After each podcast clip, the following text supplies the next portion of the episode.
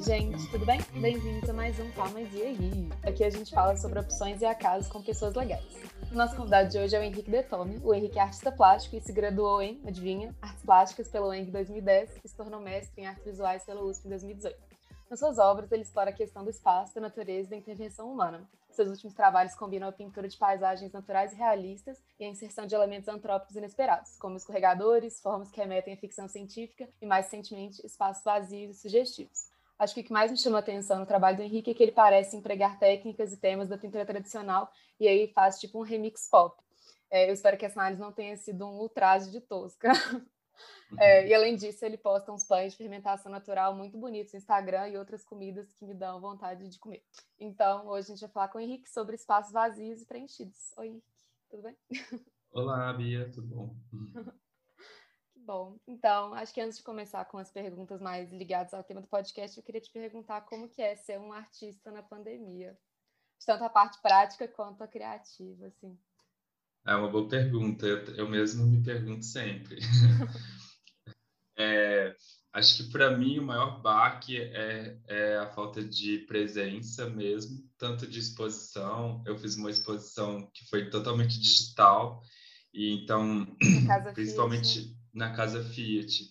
Então, principalmente essa relação de fazer pintura, né? Mais ser artista, fazer pintura, faço pintura, objetos, todas são relações que necessitam o contato presencial, né?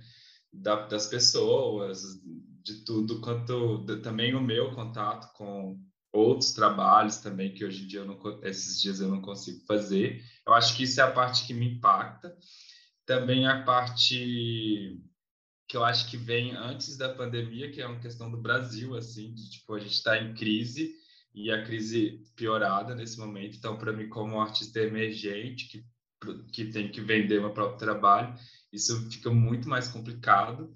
Então a insegurança é bem maior, né?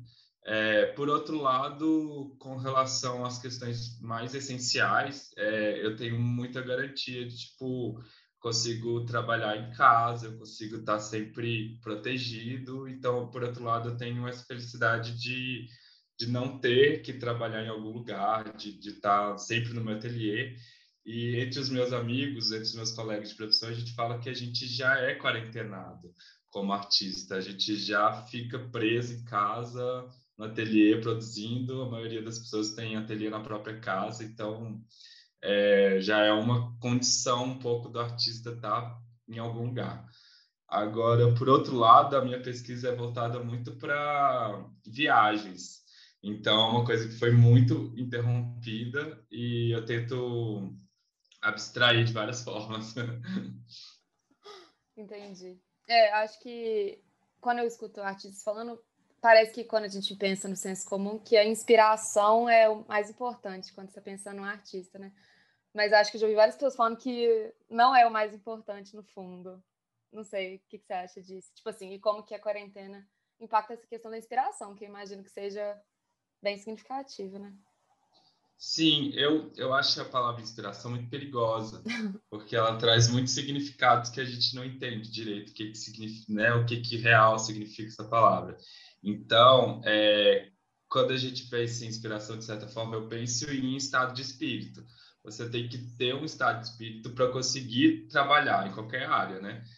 Mas quando é na arte, eu acho que é uma coisa muito é, psicológica, demanda muitas questões teóricas e tal. Então, se você não está é, com a sua mente no lugar, né, com a cabeça no lugar, com as possibilidades de desenvolver é, né, umas questões poéticas, umas questões que são conceituais, é, não tem não tem como, você trava totalmente, né? Não tem do tipo, ah, não, agora eu vou fazer só um processo manual aqui ah. e não vou pensar sobre. É, o tempo inteiro, todos os processos manuais, eles são em volta de um pensamento que está sempre se retroalimentando.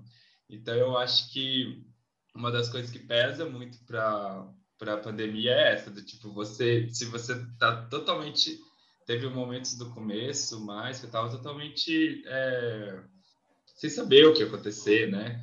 É um pouco desesperado mesmo. Então, trava tudo uhum. e, uhum. e aí a questão da inspiração, que seria essa questão de ter uma sanidade mental para conseguir fazer alguma coisa, para, assim, né? E o trabalho depende disso, não tem, ah, vou fazer uma parte aqui que não depende, tudo depende. Então, é, para mesmo o trabalho se você não está bem psicologicamente. Entendi. Não, beleza.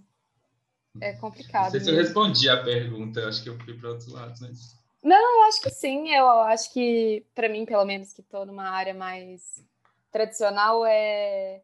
eu sempre fico pensando é, nesse equilíbrio da arte enquanto trabalho e enquanto arte mesmo também, né? Acho que enquanto consumidora de arte eu penso muito nisso. Achei interessante essa resposta.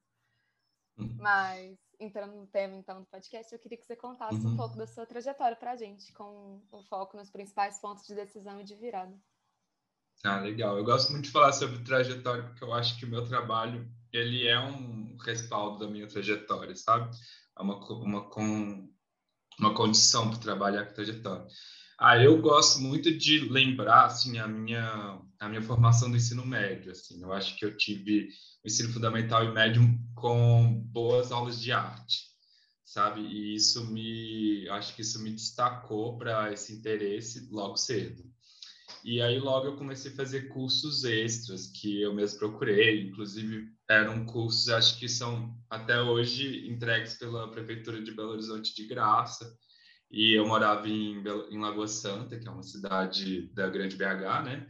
E fazia, já acho que com 12 anos eu já comecei a fazer esse percurso sozinho, de ir ter a aula e voltar, né? A partir do transporte público. Então, acho que uma das coisas que, que mais me motivou para entender é, e querer fazer isso foram essas duas coisas no começo, assim, da minha formação e eu tenho uma família que é voltada para a educação. Meus pais são, foram donos de escola, então eu acho que isso também é uma, uma questão que me, é, me ativou, assim, essa relação com a, com a arte. Então, logo quando eu, tipo, aos 15, eu já dava aula de desenho. E quando eu entrei para a faculdade, né, em, em 2016, Ó, não, isso 2006. é, eu já dava aula de artes na escola, Legal. então essas coisas já estavam meio que um processo, pelo menos desse processo de dar aula, ter dinheiro e poder seguir com esse plano, é, isso já me estruturou bastante. É, e aí depois que eu formei em 2010, eu entrei para um ateliê coletivo em Belo Horizonte, que era do meu orientador e dos colegas dele, que eu acho que foi o que me deu a maior noção de que é, ser artista era uma profissão. Ser artista poderia ter dinheiro envolvido, poderia ter alguma estrutura, e porque essas pessoas que estavam no ateliê já viviam assim. Então, foi o que me deu mais essa essa essa noção mesmo de profissão como arte e aí, em 2017, eu mudei para São Paulo, também já bem estruturado dessa questão de, tipo, ah, eu sei o que fazer, então, é, nesse meio tempo, desde que eu formei, eu venho aplicando meu trabalho para editais públicos e também é, trabalhando com espaços, é, espaços alternativos de arte, que eu acho que são os dois pontos que mais estruturam uma carreira. A minha, pelo menos, foi assim, de expor e as pessoas poderem ver e aí o trabalho circular, uhum. né? Fora os espaços alternativos e os editais é, institucionais. Então, daí eu comecei a andar mais sozinho mesmo, de falar, ah, tá, é, não, só, não é só esse apoio dos meus colegas, sou eu andando, né? Então, eu resolvi mudar para São Paulo, nessa expectativa de dessa continuidade para isso, e também para fazer o meu mestrado aqui, né? É, então, eu acho que uh, do mestrado já dá um, um outro lugar de, de profissionalização também e entender é, o trabalho numa questão mais é, universal, assim, sabe? Relacionar com o mundo em si. As outras questões, questões teóricas. Então, nesse momento, eu tenho essas duas bases, assim, uma base acadêmica e uma base é, da profissão ah, em geral, assim. Acho que é isso. Entendi. Eu sempre fico me perguntando como que essa parte acadêmica ela é importante ou não para essas áreas mais artísticas, como é, artes plásticas ou música, assim, porque acho que pensando principalmente em arte contemporânea, na minha cabeça de leiga, né, é, parece que é menos sobre talvez a técnica e mais sobre, a, acho que talvez a vida interior do artista, talvez é o, o que me vem na cabeça. O que, que você pensa disso, assim? É interessante, assim, eu também tinha, eu também tenho esse pensamento um pouco, assim, também tinha mais. É, logo quando eu formei na, na universidade, eu falei assim, quero entrar aqui nunca mais. e só que aos, ao, é, o ser artista também é pesquisar o tempo inteiro, né? Então, quando a gente está falando de coisas internas, a gente está também pesquisando essas coisas né, no trabalho, na leitura, na poesia, em várias áreas. Então, essa prática de estar tá sempre pesquisando no meu trabalho, que falou, ah, então acho que se eu entrar para a academia novamente, eu vou ter um respaldo e uma forma mais fácil de pesquisar as coisas que eu que eu ficava pesquisando sozinho e não conseguia encontrar, por exemplo, referências, essas, esse diálogo da pesquisa. Então, eu voltei para a academia pensando nisso. Assim, ah, lá vai ter é, mais facilidade para fazer a minha pesquisa. E aí tem uma área de pesquisa na universidade que chama poéticas, que é a pesquisa em poéticas visuais, que o artista é, pesquisa o próprio trabalho, pesquisa as próprias questões, que foi a que eu fiz, né? E é, conversa com outros artistas que estão pesquisando questões parecidas ou, ou contrárias, né? Essas duas uhum. coisas são boas para pesquisa. Então, acho que por aí eu vejo, hoje em dia, eu vejo ainda mais sentido essa questão da, da arte na academia, assim. Entendi. Legal. Uhum. Não, não, não tinha pensado por esse lado, acho talvez da, da pesquisa em arte, para mim é um conceito novo, assim.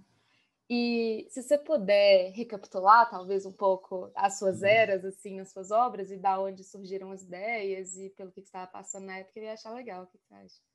Ah, legal. É, quando eu estava na faculdade, eu estava muito interessado na representação da figura humana. Então, a minha faculdade inteira, a minha, que eu fiz na UENG, né, toda era voltado para isso. Tinha muito desenho de modelo vivo lá e tal. Então, quando eu formei, eu tinha uma série de pinturas era em volta da, da relação da figura humana. Agora, eu acho que o ponto principal para mim na, na, graduação foi entender que eu queria pintar, que eu era do desenho, minha formação em desenho, né, os cursos todos de desenho que eu fiz, era bem isso. E aí, quando eu comecei na faculdade, eu desconstruí tudo que eu tinha aprendido de desenho, aprendi várias outras coisas, atualizei tudo e resolvi pintar. Assim, acho que foi uma das grandes questões que aí é desenvolvido nessa primeira série de figura humana. E logo que eu saio da faculdade, uns dois anos depois, eu começo a fazer uma série bem grande de caminhadas, que era um costume que eu já fazia antes, mas eu começo a pensar essas caminhadas como parte de um processo criativo, eu, mas também questões psicológicas, eu trabalhava muito questões psicológicas ali, quase como um processo de terapia mesmo. E aí essas coisas começaram a influenciar é, a minha ideia de arte, assim, e de, de pesquisa, de produção. E aí eu começo em 2013, é, em 2013 eu começo a fazer pinturas de paisagem, assim.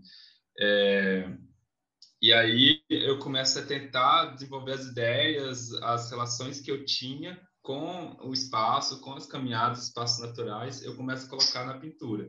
E aí segue um, uma série que eu venho fazendo até hoje, de certa forma, assim, que as questões vão mudando, as ideias dentro do trabalho vão mudando, mas um, os, os princípios parece que são os mesmos starts, assim que eu vou tendo acessos diferentes. Então, é, eu comecei a colocar uns objetos é, que traziam para mim a ideia de é, de artificialidade, principalmente. Então, eram objetos de plástico, objetos de ferro, e traziam uma ideia, sempre, sempre uma ideia de um desconhecido também. Assim, eu queria sempre tentar é, trabalhar essa ideia de quando você sai para caminhar, você está totalmente perdido, de certa forma. Né? Por mais que você entenda o lugar que você está, você está disposto a encontrar coisas que você não conhece. Então, esse, esse mote do desconhecido vai vindo e eu vou desmanchando essa figura e ela vai se tornando cada vez mais enigmática. Ela eram escorregadores, depois viram objetos e depois eu começo a retirar totalmente essas figuras da imagem e agora eu tenho que trabalhar mais ainda o que, que significa esse retirar, essa falta, esse desconhecido nesses outros lugares é, dentro da pintura ainda, né? E e também eu relaciono sempre a minha forma de pintar com essas questões. Então, tipo, antes eu fazia grandes formatos, que eu trabalhava bastante tempo neles, com várias camadas, e hoje em dia eu faço pinturas menores, mais rápidas. É, tem muito a ver com a velocidade do, pensa do pensamento quando você está caminhando, é, muito a ver também com as texturas que eu tento relacionar com o encontro real com a coisa. A textura da minha pintura é muito sobre isso. E, e é isso, vai indo, continua. Hoje em dia eu estou pensando em materiais e suportes. Eu tenho diversificado, não estou pintando só em tela, pinto em tela, madeira e várias preparações de tela, várias preparações de madeira. Ah, é entendi. e o que, que você acha quando as pessoas perguntam o que, que uma obra sua ou um conjunto de obras sua significa? É, é muito bom essa pergunta do significado. É, eu acho que a minha pintura ela ela dá esse start nas pessoas. Elas querem saber o que que é, não só o que significa, mas o que que é aquilo que está na paisagem, né? O que que o que que significa esse recorte, ou o que que significa aquilo em si. E aí eu sempre falo que eu não sei. porque eu realmente não sei, né? É uma busca de não saber essas coisas, de colocar coisas que eu não, não tenho controle disso e sempre estou mais interessado no que, que significa para as outras pessoas que veem aquilo como, como eu, porque eu também vejo aquilo de forma desconhecida também, né? E aí eu fico interessado mais nessas narrativas que as pessoas constroem do trabalho. Por exemplo, quando eu comecei a colocar umas formas que já não eram mais. É, porque eu comecei a relacionar com o artificial, e aí eram os plásticos e tal, e depois eu passei para o retângulo. E aí eu colocava sempre umas construções retangulares e tal, e agora eu estou colocando formas orgânicas. Daí parece como se eu tivesse retirado uma montanha ou uhum. tivesse uhum. deixado um rio sem pintar, ou alguma coisa do tipo, né? E aí as pessoas relacionaram muito a aos incidentes, os desastres, os, é, os crimes né, de Mariana, da gente, né, eu sou mineiro, então eu tenho sempre uma relação com as questões de Minas, e eu achei que eu estava falando sobre isso, mas eu nunca falei exatamente sobre, sabe? Assim, não, não era uma coisa de, de tipo, tá, tá aqui, né, com ah. título e subtítulo disso, e chegou nas pessoas muito isso, porque é real, uma coisa que sempre me impactou são as, as é, minerações, né? Em Lagoa Santa, na entrada de Lagoa Santa, sempre teve uma grande mineração lá, e eu sempre passei por ela, e essa estética do, da montanha desfeita, né? Da montanha recortada, quadrada, sempre me ativou, né? Gatilhos, e e eu nunca consegui trabalhar sobre isso, assim. E aí o trabalho chegou nisso por vários viés totalmente diferentes, né? E aí eu acho isso interessante, mas ao mesmo tempo não é o significado único do trabalho. O significado mas, oficial, né? Oficial, é, não tem, né? Assim, eu não trabalho com uma demanda única de temática, né? Eu, a gente vai, eu, todo mundo vai ver coisas com relação ao espaço de forma diferente. Eu vejo várias coisas, né? E eu penso muito sobre isso, que é como ocupamos o espaço e como estamos aqui nesse espaço. Eu, eu fico feliz quando meu trabalho fala sobre isso, é, sem que eu tenha que falar alguma coisa. Então, eu fico tipo é isso, né? Se a pessoa viu o, um desastre ecológico, né? Isso me marca muito, porque eu acho que é como a cultura está se organizando ah. no espaço, né? Legal, é quase uma construção coletiva, né, entre o você que produziu e o receptor daquilo. Bem legal. É, é bom isso. É perceber que, que a gente não está sozinho também na produção da coisa. Ah. Não, eu acho que o que é legal em arte contemporânea, assim, de novo, falando como super leiga, gente, é você poder se projetar naquilo também, né? Projetar o que você pensa sobre uma obra que outra pessoa produziu e se conectar com aquilo. Pelo menos é o que, é o que eu gosto. É, bem certa essa sua frase, porque se a gente pensa da arte contemporânea, o que mais nos toca como artista e produção é essa questão pessoal do trabalho, né? Os trabalhos já não são mais desenvolvidos por uma coletividade de pensamento, né? São várias coletividades, são várias individualidades. Então, eu acho que é uma das coisas que mais me traz para o trabalho é essa questão de saber que a minha personalidade está aqui desenvolvida também com a minha produção e além dessa personalidade atingir uma universalidade, que eu acho hum. que é o bacana, né? Com certeza. Acho muito legal também. Esses dias eu estava lendo sobre como hoje em dia a gente sabe muito da vida, era sobre música especificamente, porque hoje em dia a gente uhum. sabe muito sobre a vida dos artistas que produzem as músicas, então acaba que a gente pensa muito na vida deles, nas fofocas sobre eles quando a gente escutar as músicas e como antigamente a gente sabia menos sobre os cantores, a gente conseguia se identificar mais que a gente projetava a nossa subjetividade nas músicas. Acho que tem a ver com isso também. Legal. É, na arte também tem um pouco isso. A fofoca da arte é uhum. muito presente também. e o que, que você mais se orgulha na sua carreira de artista até agora? É... Eu acho que o mais eu me orgulho mesmo é, é a questão das amizades que eu faço, assim, na relação com a arte, de construir um espaço de, de carreira, de profissão, de relações monetárias, né? Mas que nunca é, deixe de lado a questão pessoal. Então, assim, para mim, o que garante eu estar aqui como artista é a minha rede de amigos, a minha coletividade, as questões né, que eu divido com as pessoas, que garante que eu estou aqui é, na minha casa, né, com um teto, pagando aluguel, produzindo arte. Assim, eu acho que isso que mais me orgulha. Legal. Acho que no fundo, no podcast, todo mundo acaba chegando nesse ponto em algum momento, independente da profissão, que eu acho bem legal, assim, de valorizar as relações acima das outras coisas. É, nisso que você falou, talvez, de estar aí na sua casa pagando seu aluguel, às vezes você pensa que talvez estaria mais confortável numa, numa ocupação mais previsível, assim? Tipo assim, se você tivesse um trabalho CLT, alguma coisa assim? Sim, eu, eu fui professor, né? Eu sou professor, eu, eu trabalhei como CLT sete anos dando aula e eu ainda penso que, né, fazendo meu mestrado, agora pensando no doutorado, eu ainda penso que eu posso ativar como professor em algum outro momento da minha vida, né? É, essas, essas questões de estabilidade também entram naquela questão de estabilidade emocional, né? Uhum. De poder estar tá tranquilo para produzir. Então, quando você tem um emprego, de certa forma, você tem essa tranquilidade. Agora, por outro lado, é, a, esse trabalho que é regular demais, ele atrapalha um pouco o meu processo criativo, assim porque eu preciso de ter espaço, tempo para poder é, pensar o tempo todo no meu trabalho. Então, por isso que eu deixei de dar aula, porque eu separava minha semana em dois, duas partes. É, metade da semana eu dava aula, outra metade eu produzia.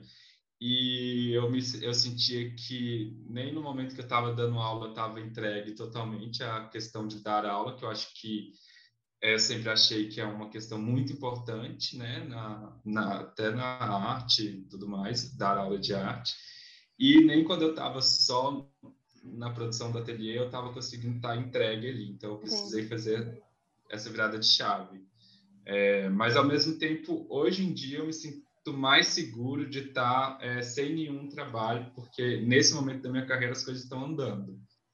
Mas e vira e mexe, essas questões voltam. E aí eu estou mais seguro também porque eu tenho esse planejamento e andamento, do tipo, tá, estou vivendo desta forma, creio que a partir de alguns processos eu posso voltar a estar tá trabalhando CLT e tal, sem problemas.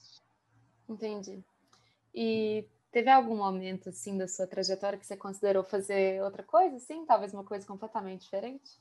Ou você sempre teve, talvez, essa certeza, assim, que você queria estar ligado à arte? Eu acho que profissionalmente sim. É... Só quando eu estava naquele processo de fazer o vestibular e tal, que eu pensei em fazer psicologia, era uma das, das opções, mas porém eu nem, nem cheguei a, a tentar, nem nada. Eu já passei é, em artes e comecei esse fluxo, né? Que é meio que um fluxo da vida, você vai deixando acontecer, né? Uhum. Agora, por outro lado, sem ser profissionalmente, eu já tive é, vários, é, não sei como registrar direito em palavras, mas várias vezes que eu estava caminhando, a minha vida é, se transformou em ser andarilho mesmo, assim. Então, é, esse processo foi muito denso e várias vezes eu quase não voltei, assim. Era é muito provável que eu ainda vá algum dia ser apenas andarilho, assim. Então é, um, é uma questão para mim de, de, essa identidade como pessoa mesmo, assim. Talvez eu, eu me identifique muito mais em estar apenas fazendo caminhadas. Como assim? Acho que eu não entendi. É complexo mesmo. é... é porque quando eu estou fazendo as caminhadas, é, eu perco total ligação e conexão com esse mundo é, prático, do tipo, ah, eu faço isso para, né, pra, eu tenho, eu dou aula, eu trabalho, eu tenho dinheiro, não sei o que, não sei o que, uhum. e vira só um pensamento do tipo, tá, eu vou, eu vou caminhar e, e, pronto, assim, e daí na caminhada eu vou encontrar coisas, eu vou resolver o que, que eu vou comer, eu vou resolver como eu, eu vou sobreviver, e eu entro num fluxo que poderia, muitas vezes, é, eu perdi, esqueci totalmente como era essa vida de cidade, assim, sabe? Então, eu tenho vários momentos da vida, da minha vida de caminhante, que por um pouquinho eu não tinha, simplesmente não voltado, assim. Eu entendo muito quando eu vejo, tipo, pessoas caminhando na estrada, pessoas que você vê que elas estão caminhando a vida toda. Quando eu olho, eu me reconheço, assim, eu poderia ser essa pessoa. E ele é o meu plano, digamos assim, meu plano C da vida. Se as duas coisas principais da minha vida não forem em diante, com certeza, com certeza não, provavelmente eu possa vir ser apenas andarilho mesmo. Interessante, nunca é. tinha ouvido nada assim. e é curioso, tô pensando aqui. E o que, que você acha sobre vocação, assim, nesse sentido? eu acho que a palavra vocação entra no mesmo lugar de perigo lá da, da palavra de inspiração, né? Acho que o, a minha dificuldade com a palavra vocação ela cair para a palavra dom, que, que deixa ainda tudo muito mais difícil de entender, né? Então, eu acho que a vocação é um pouco sobre essa caminhada que eu acabei de falar, assim, você encontra dentro de você uma necessidade que nada, nenhuma outra coisa te preenche igual, né? Te diz que você, né, você quer fazer aquilo e que não tem nada a ver com o mundo externo, é simplesmente o mundo interno. Então, acho que para mim, é, ainda não sou só andarilho, porque as necessidades de pintar, as necessidades de relacionar, elas ainda estão muito bem intrínsecas em mim, assim, essas coisas ainda não foram desenvolvidas, assim, totalmente. Eu não sinto que, ah, tá, estou satisfeito com isso, então posso ser só caminhante mesmo, né? Então, eu acho que a vocação tem um pouco disso, aquilo que você faz e você fala, tá, isso, isso é meu, isso eu faço para mim, né? E eu acho que, assim, a vocação se relaciona com a profissão, e quando você consegue é, cruzar uma coisa com a outra, que eu acho que você fica um pouco mais realizado, que estar realizado na era contemporânea é uma coisa das coisas mais difíceis, assim. É, com certeza. Ainda mais pensando só profissionalmente, né? É. Mas então, dentro desse assunto ainda, talvez da vocação e da, das necessidades internas, acho que uma frase muito clichê que a gente escuta é que qualquer um pode ser um artista. Uhum. E o que, que você acha disso? Eu acho que é uma frase perigosa, mas que faz sentido na questão. Tá cheio de, de frases gente... perigosas hoje. É, eu gosto. Porque a gente tem que desmistificar essas frases, né? Porque se a gente só usa elas e não entende o que está sendo falado, fica num lugar muito perigoso. Eu acho uhum. que quando eu dava aula, por exemplo, é, eu sempre tive essa essa sensação de que qualquer pessoa pode desenvolver uma habilidade é, artística, né? Desenhar, pintar, essas são habilidades que fazem parte da nossa relação. E o o pensamento criativo, o pensamento artístico, essas coisas, elas são da nossa vida, assim, a gente vai desenvolver ela do jeito que a gente consegue na profissão que a gente tem, né? Então, eu acho que desenvolver habilidades e, e, e fazer coisas da arte, eu acho que realmente são intrínsecas do, da pessoa, do humano, assim, né? Agora, ser artista é muito difícil, porque é muito difícil porque a nossa sociedade não entende como profissão, como como algo que tem que ser remunerado, como então é, a questão do artista como profissão, eu acho que é o que delimita essa frase do tipo não é qualquer pessoa que vai ser, porque é, primeiro que eu acho que para mim uma das coisas que é mais difícil que me sustenta é tipo pensar que eu não tenho uma profissão CLT, né? Igual a gente estava falando, tipo, eu não tô andando, é, digamos assim, como como a dança, mamu, não, eu não estou dançando como a música do capitalismo, assim, sabe? É, é, um ato de resistência o tempo inteiro na minha vida. Então, bancar essa resistência como principal, assim, né? Eu acho que é uma coisa das, muito difícil e é o que determina um pouco ser artista, é bancar essa contracultura, de certa forma, né? Então, eu acho que é aí que essa frase fica muito perigosa. As pessoas não vão ser artistas principalmente porque não temos uma sociedade que, é, que sustenta isso, né? Acho que outros países é, isso fica um pouco mais é, fácil, assim, tem países que têm um sustento melhor para para a cultura, para a produção artística. Agora, outro caso também que eu acho é que é isso, né? Todas as pessoas podem ser qualquer coisa que elas quiserem. E, e querer ser algo que, que vai de, né, contra a cultura é difícil mesmo. Então, as pessoas só não são todas artistas porque porque não quer, o estabelecimento não ah. deixa. Ah. As pessoas poderiam ser, poderiam fazer. E se as pessoas tivessem tempo na vida delas, elas teriam, é, sei lá, arte como hobby, né? Tocar um instrumento, é, ter alguma atividade lúdica na vida. Mas a atividade lúdica, acho que da vida das pessoas é dormir. é o que dá tempo, né? É, é sonhar, né? Lembrar do sonho quando acordou, eu acho que é uma das funções mais lúdicas que as pessoas têm feito hoje em dia. Uhum, não, total. É engraçado quando eu penso. É, para mim acaba difícil pensar nessa parte artística associada à parte comercial, igual você tá falando, né? Se estabelecer profissionalmente como artista. É, como que isso começa, assim? Sabe como, sei lá, você você produz alguma coisa, como que você consegue inserir ela, talvez, um circuito, assim, de, de consumo mesmo, e como você consegue, você falou dos editais, esse tipo de coisa, acho que bastante coisa associada a incentivo fiscal também, né? O, Sim. Mas, talvez, como começar é, a ganhar dinheiro como artista, talvez. Ou, acho que assim seria um circuito, a minha pergunta, na verdade, sabe?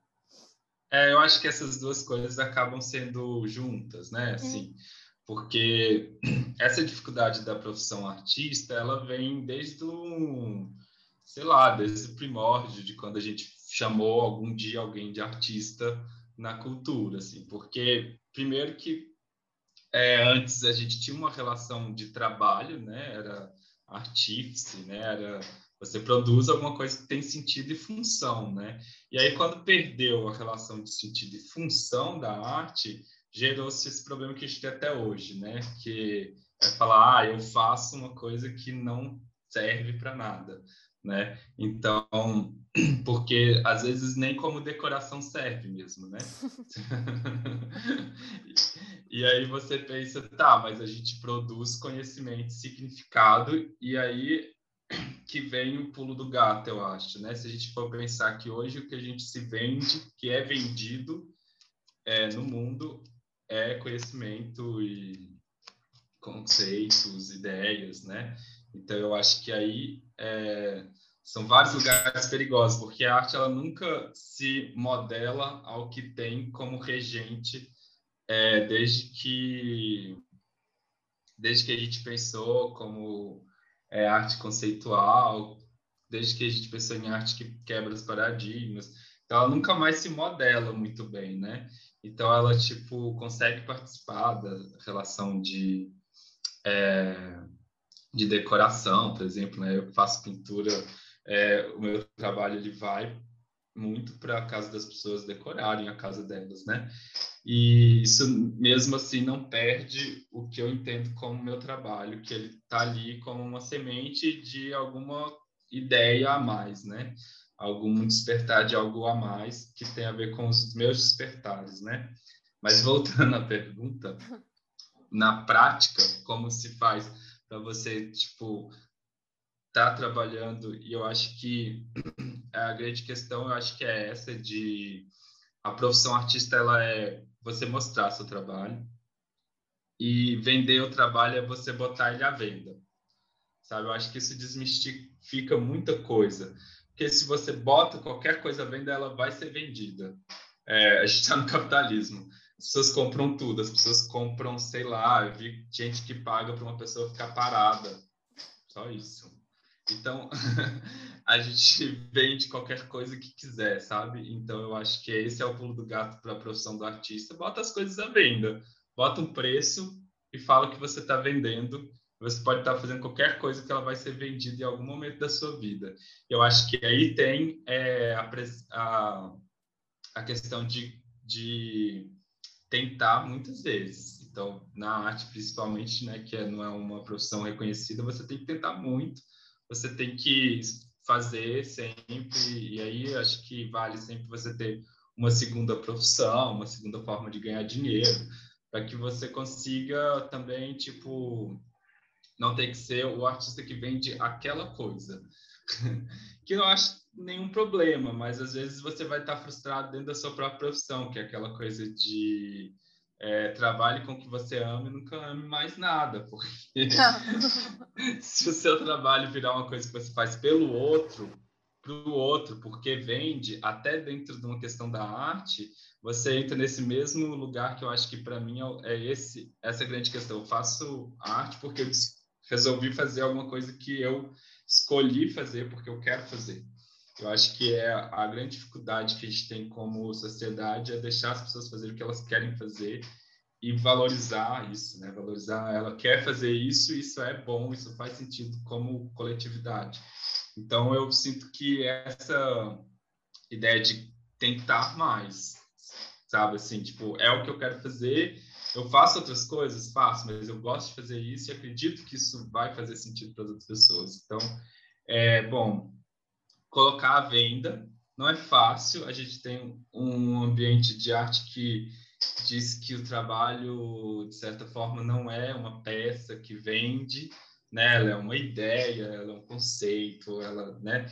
Então, esse colocar à venda é realmente difícil, mas tem uma estrutura que acontece, né? Tem feiras de arte, tem galerias de arte, pequenas, grandes, todos os formatos, tem é, feiras também de todos os tipos, pequeno, grande, e os próprios, as relações de editais, que eu acho que, que é aquilo que a gente estava falando do, do institucional que ainda existe, que eu acho que ainda precisa ser muito bem valorizado e precisava ser, estar em ascendência, estamos em decadência, mas é, ainda existe, então acho que é o lugar que eu me sinto mais profissional é quando eu participo de editais é, institucionais, né? E eles eles têm uma relação de monetarização também, é, tem uma grana, e é isso, você vende o seu trabalho quando as pessoas veem o seu trabalho. Então, de qualquer forma, exposições que você não tem uma relação monetária, você acaba desenvolvendo isso por fora dessas coisas, né? Então, acho que, para mim, essa questão de se profissionalizar como artista também tem a ver com abandonar um pouco um sonho, assim. porque na faculdade eles criam um sonho, pelo menos na minha, criaram na minha época, de que você vai ser famoso, de que você vai só produzir a arte no seu ateliê e aquela coisa bem caricata mesmo, assim, de que você vai sentar e vai fazer né, seu trabalho dentro de você mesmo, sozinho, e não sei o quê, e aí as pessoas vão abrir a porta e vão comprar tudo que você tem e vai assim, e aí vão te levar para fora do país, você vai ser um artista mundialmente famoso, só sentado no seu ateliê produzindo, sabe? Esse é um sonho que se vende e eu até culpo um pouco os artistas na venda desse sonho, assim, sabe? E eu acho que eu tenho trabalhado tentando desmistificar isso, de falar, olha, não, cara, eu tenho trabalhado com, com outras coisas, eu sempre faço outro tipo de trabalho para ganhar dinheiro, é, não tem problema nenhum com isso. É, eu preciso dos espaços alternativos, eu sou alternativo e preciso de ativos espaços alternativos, eu acho que é ali que as pessoas me conhecem, é, além dos espaços institucionais, que de certa forma hoje em dia eles são alternativos também. eu acho que, tirando o espaço que a gente chama de grande mercado da arte, que são as grandes galerias, o resto tudo é alternativo. E esse grande mercado da arte é o que promete esse esse popstar, sabe assim? E eu acho que ele é o que ingessa a arte, é o que ingessa o mercado, é o que constrói esse ideal de grande artista e que no final das contas é, eu não quero, sabe assim, eu, eu, descobri que eu não quero ser ele porque ele é impessoal, porque ele perde as relações com o outro. Os meus amigos, eu tenho um amigo que trabalha com o grande mercado, ele não faz mais nada da vida, só produz o trabalho dele, e isso não é bom, que eu sempre tive esse sonho de, ah, tá, eu vou fazer só o meu trabalho. E eu descobri que não, que essa relação com as pessoas, ela é muito mais importante continuar com ela. Hum. Você está na contracultura dentro da contracultura. É, quase isso.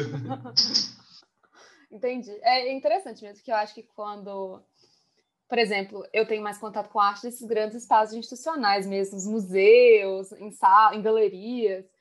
E aí parece que essas coisas estão, tipo assim, é, as obras estão num lugar muito elevado quando você entra em contato com elas, e aí você tem essa ideia do grande artista mesmo, que é a, a grande alma incompreendida, que está lá com a boina dele. Exatamente. Uhum. Aquela coisa é, até os espaços assim. vendem isso, né? É, por isso que eu acho que é isso. A gente entender que as pessoas podem fazer, que todas as pessoas podem fazer, tem a ver com a gente desmistificar essa figura, né? Essa figura do popstar, assim, porque ela, ela é a que mais. É, na verdade, eu tento trabalhar isso internamente até hoje, né? Quando a gente internaliza isso, é, fica muito difícil de fugir disso, mas ao mesmo tempo quando eu percebo que a minha vida está dando certo dentro dessa contracultura que eu consigo continuar, que eu tenho, eu cada vez mais eu entendo que o meu sonho não era esse. Meu sonho nunca foi esse de ser grande artista, ser esse artista incompreensível. Eu sempre tive exatamente essa outra ideia de tipo, eu quero, na verdade, compartilhar tudo que eu sei e conseguir ganhar dinheiro com essa esse aprendizado que também não é meu, que vem das outras pessoas e que acho que essa essa relação que precisa ter dinheiro envolvido, que é essas trocas entre as pessoas, né? E eu acho que aí sim eu vejo sentido na minha profissão. Eu falo assim, não, eu faço algo porque eu faço porque pessoas gostam, pessoas precisam disso, e, e aí sim eu estou é, satisfeito em fazer alguma coisa. E aí volta, senão eu ia só fazer as minhas caminhadas, arranjar a forma de comer sabe, de me alimentar, fazendo bicos, não sei o quê, mudando de cidades e tal, fazendo. Porque aí sim eu ia, tipo, tá, se, se eu não vejo sentido de fazer isso, por que, que eu vou. E aí eu acho que, é, dentro da questão de repetir, de tentar muito, é isso, é acreditar que se você gosta mesmo de fazer alguma coisa, vale a pena, sabe? Assim, vale a pena, você vai encontrar lugares para aquilo, porque é bom, sabe? Uhum. Se você gosta, é porque é bom. é, as coisas parecem simples, mas na verdade é muito pesado, assim. Eu divido hoje em dia a minha a minha casa com a minha irmã. E ela é CLT, e ela trabalha com o que ela acredita dentro da educação também e tal.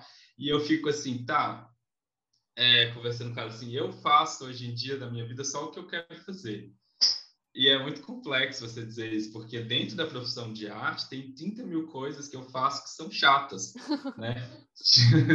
tipo, eu preciso aplicar os projetos, então eu preciso fazer portfólio, eu preciso escrever, eu preciso, é, eu preciso preparar suportes, eu preciso limpar a casa, eu preciso fazer milhões de coisas para garantir que eu esteja fazendo meu trabalho. E aí, quando eu falei que é, eu só faço o que eu quero, eu entendo que todas essas coisas são necessárias para fazer o meu trabalho. Então, tipo, quando eu estou fazendo uma coisa que eu falo assim, ah, mas isso é chato, tá, mas isso faz parte do que eu entendo das coisas que eu quero fazer. E aí fica menos chato. Entendi. Porque no fundo todo trabalho é um pouco chato, né? É, então, todo trabalho é um pouco. É, é, e também eu estava tentando modificar esses conceitos de trabalho, por exemplo. É, para mim, tudo que está dentro da minha rotina é o meu trabalho. Sim. Então, eu acordo, é, faço meu café da manhã, eu faço um café da manhã. Isso é um trabalho, sabe? As pessoas vendem café da manhã. né? Eu molho as minhas plantas, né? Eu cuido das minhas plantas. As pessoas vendem plantas, vendem esse trabalho de molhar as plantas né? Eu faço a faxina da minha casa, eu organizo meu espaço, é, tudo isso que a gente não chama de trabalho quando a gente está tipo falando assim, ah, não, hoje eu não trabalhei, tá? Mas eu fiz meu almoço, eu fiz a minha faxina, sei lá, eu molhei minhas plantas, eu li alguma coisa e todas essas coisas é dentro de uma função de trabalho que aí eu estou trabalhando, eu estou pensando o trabalho como alguma coisa que é bom porque né, molhar as plantas é muito bom, fazer café da manhã é muito bom. Todas as coisas são boas e prazerosas de fazer, e se eu coloco isso como trabalho, porque são trabalho para outras pessoas, eu começo a entender que tá, trabalho também é bom, desde que eu consiga fazer para mim. E aí, quando eu faço para mim, é bom. E aí, é... aí eu consigo entender o processo que eu tenho vivido como artista, de fazer assim, eu faço para mim, é bom, faz sentido em sociedade, tem, é, né, tem porquê eu fazer isso, eu faço parte de um todo, e tudo bem que às vezes não dá certo, às vezes volta para trás, não sei o quê, não sei o quê, não sei o quê, porque eu estou fazendo para mim também. Então, entra nessa, nessas duas demandas, do externo e interno, que é, eu acho que é entender isso como profissão também. Muito legal, gostei bastante dessa perspectiva. É, então, quase terminando. É, você se acha profissionalmente que você tem sucesso? Você é um sucesso? Essa é uma boa questão, né? É, eu acho que eu acho que sim. É, eu sinto, me sinto realizado nas coisas que eu faço, nas questões. Eu acho que eu tenho comemorado cada cada pequeno degrau, assim, e eu acho que a, o sucesso tem a ver com comemoração. Não, né? quando, a gente, é, quando a gente faz alguma coisa boa, a gente se realiza, a gente, a gente teve sucesso naquilo e a gente. É, e aí eu tento sempre comemorar essas coisas. Então eu tenho comemorado pequenos sucessos, grandes sucessos, e eu acho que se a gente for pensar, né, se eu estou realizado inteiramente, completamente, eu já não tento mais, já há muito tempo, ser totalmente realizado, até porque eu ainda trabalho nessa questão do capitalismo, que é não deixar as pessoas serem é, completamente realizadas, né? Então, por outro lado, eu acho que que talvez o sucesso que as pessoas querem ter não é o que eu quero ter. E aí, por outro lado, eu consigo dizer que eu, eu tenho sucesso no que eu faço, no que eu penso, no que eu realizo, porque eu acho que são essas coisas menores que são sucesso, sabe? Assim. Não, legal. Legal. Gosto disso, de comemorar, assim. Porque senão você fica só olhando. Tá, consegui isso, mas bora lá, próxima coisa. Bem legal. E aí eu queria te perguntar sobre os pães que você posta no Instagram. Como que veio essa, esse hobby? Não sei, essa... Não sei. Fale sobre, sobre os pães. Vou falar, vou falar. Ah, só que pensei agora em umas coisas que eu acho que para pensar no sucesso e tal, que eu, claro. eu tenho alguns planos de vida. É quando você falou, me, me bateu nisso. Tenho alguns tá. planos tá. ainda para cumprir com a minha vida. Então, tipo, eu realmente gostaria de, de ser artista e conseguir desenvolver apenas as funções de artista e não, não ter ainda esse segundo plano de tipo, ah, voltar a trabalhar para conseguir organizar e tal. Eu acho que algum momento que isso.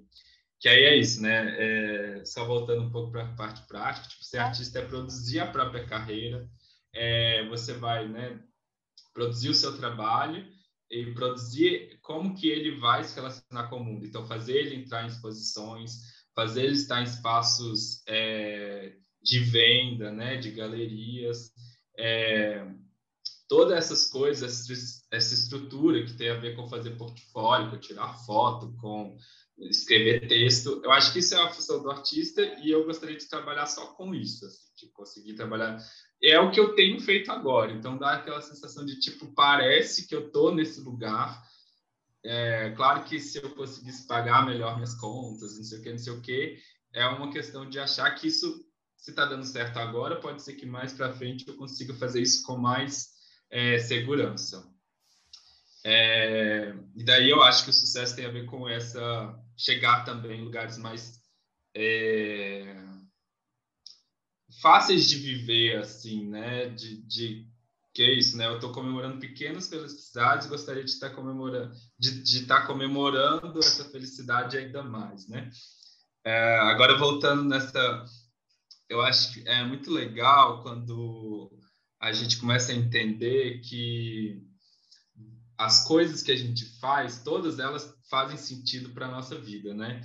Então, quando eu comecei a história do pão, ela foi mais uma das relações interpessoais. Então, é, meus amigos, minhas amigas faziam, tem, aí eu, eu conheci mais pessoas que fazem pães, e aí isso entrou para mim naturalmente do tipo, ah, vamos fazer juntos, né?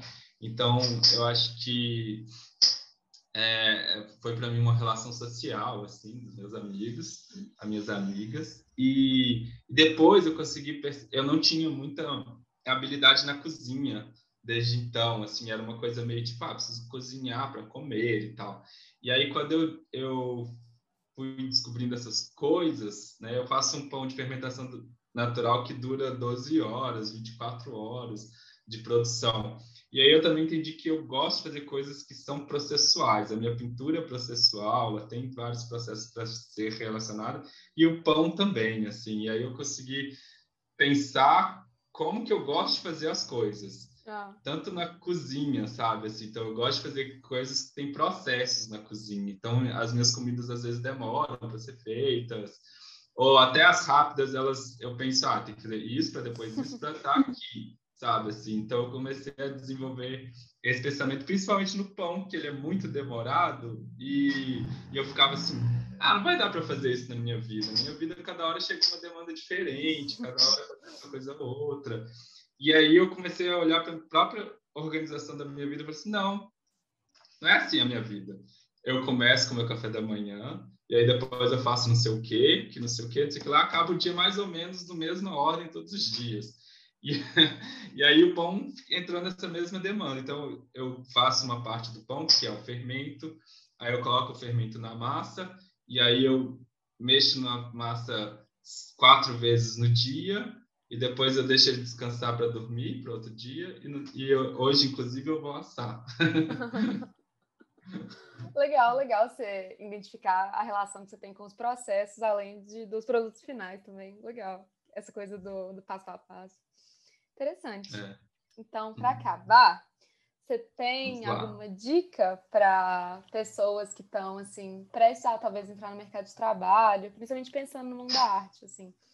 Mas pode Sim. ser uma dica mais generalista para a vida, assim. É, eu acho que eu até estava falando um pouco dessas dicas, né? Eu acho que prim... o primeiro ponto que eu acho que também é para a vida e também é na arte é isso, escapar desse sonho do, do ser famoso, sabe? Assim, eu acho que botar o pé no chão fazer o que acredita mesmo, assim, e, e observar para essas coisas, assim, ver os detalhes dela, é, se ater mais a, a, a esses processos, microprocessos, do que é, porque eu acho que é uma coisa também de quando todo mundo passa por isso quando é mais jovem, quando está começando coisas, né? Até acho que nem essa relação só de idade mesmo. Quando você está começando coisas novas, você sempre, é, sei lá, vê o horizonte. Você quer ver o horizonte. Você quer atingir aquele horizonte e se esquece que na verdade você precisa dar um passo, né?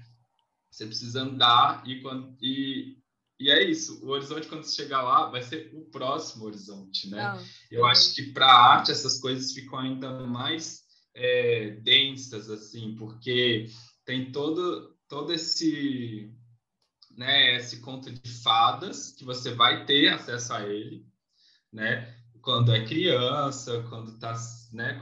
Todas as pessoas têm um pouco essa relação do, do conto de fada das artes, né?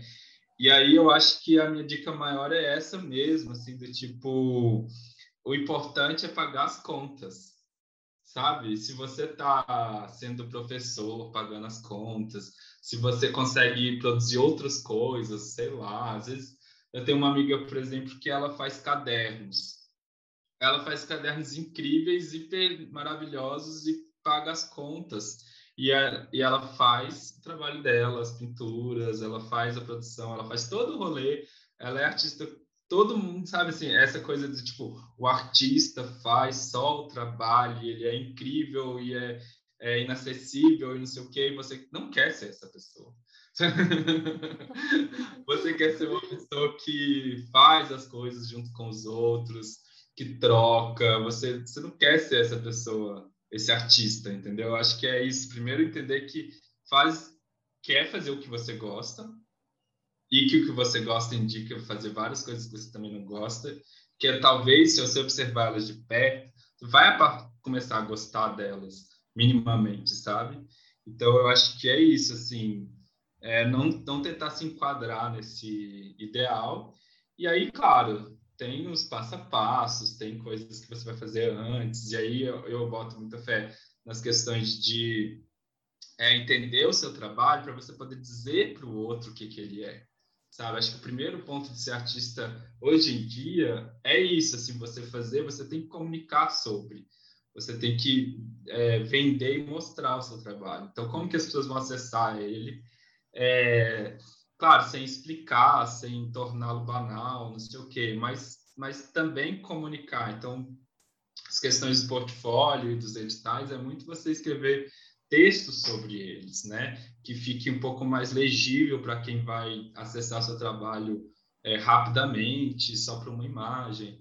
Então, acho que as minhas dicas são por esse lado, assim, se atentar, se atentar muito ao que você gosta de fazer e, e entender que que ser artista não é nada demais, assim, é uma profissão também, tem várias coisas chatas para ser feitas, né? É, por exemplo, é, conversar com o comprador é muito chato, sabe? Assim, muitas vezes eu me pergunto se eu quero ser, ser artista porque eu não quero vender para algumas pessoas, sabe? É, tipo, por exemplo, eu quero que meu trabalho circule, as pessoas vejam. E às vezes trabalhado tipo, ah, eu faço e vende para não sei quem, para ir para não sei que lugar, sabe assim? Entendi. Ah, aí eu, eu, eu fico pensando, será que eu quero mesmo isso? Aí eu lembro, tá, mas eu faço as coisas que eu gosto, que trabalham imagens e mensagens, ideias, ideais todas essas coisas que eu gosto e que não importa onde o trabalho estiver, como você vendeu, o que, que você fez, ele vai estar tá lá, sabe? Então, acho que é essas, essas dicas, assim, é desmistificar, assim, atentar ao real, a sua vida real, não existe essa magia toda, uhum. mas, ao mesmo tempo, é uma puta de uma contracultura, uma resistência, né? uma atividade que, que vai contra a, as coisas né, mais, mais ruins que a gente tem na sociedade. Legal, entendi. Acho que é isso. Obrigada por ter conversado comigo. Ah, bom, então é isso.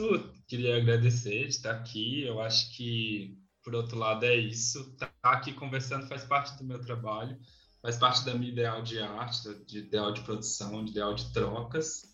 E é isso. Quero agradecer a quem está ouvindo também.